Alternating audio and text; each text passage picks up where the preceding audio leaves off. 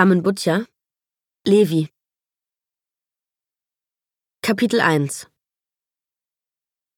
Merkwürdig. Genau so war es. Überall in der Luft waren weiße Pollen. Sie blieben in watteartigen Knollen aneinander hängen und flogen langsam zwischen den Gästen hin und her. Es war schwül und mindestens 40 Grad, obwohl am Himmel nicht einmal die Sonne zu sehen war. Stattdessen war er dunkelgrau und die Wolken hingen so tief, als würden sie jede Sekunde abstürzen. Weiter hinten kamen die nächsten und türmten sich über die, die schon da waren. Das T-Shirt, das ich trug, klebte an meinem Rücken. Das war das Ende der Welt. Nicht der Moment, in dem sie anfängt. Bestimmt hundert Leute waren da, liefen durcheinander und suchten irgendwen. Ich wusste nicht, was ich hier sollte und kletterte über die Stühle hinweg, die in mehreren Reihen hintereinander standen, um in die letzte zu gelangen. Ihre Holzbeine knackten, als würden sie brechen.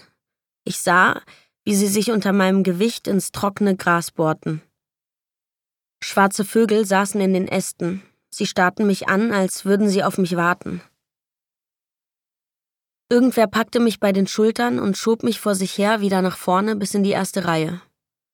Auf einen der letzten zwei freien Stühle. Mit beiden Ellenbogen auf der Rückenlehne abgestützt, kniete ich mich auf ihn und sah nach hinten. Hinein in die Gesichter, die nun nebeneinander saßen. Ich kannte keins von ihnen und damit meine ich, dass ich sie schon einmal gesehen hatte, doch nicht mehr über sie wusste.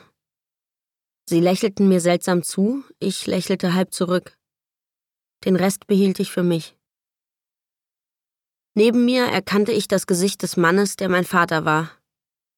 Er roch anders als sonst, nach Whisky. Vielleicht waren es auch die anderen. Wenn ich an ihn dachte, war das Erste, was mir einfiel, wie merkwürdig er war. Bei meiner Mutter war das anders. Sie war von außen viel kleiner als von innen, so dass ich jedes Mal, wenn sie zu spät kam, darüber nachdachte, ob sie Wonder Woman war, ohne es mir verraten zu haben. Ihre dunkelbraunen Haare waren so lang, dass ich ihr Gesicht darunter verstecken konnte.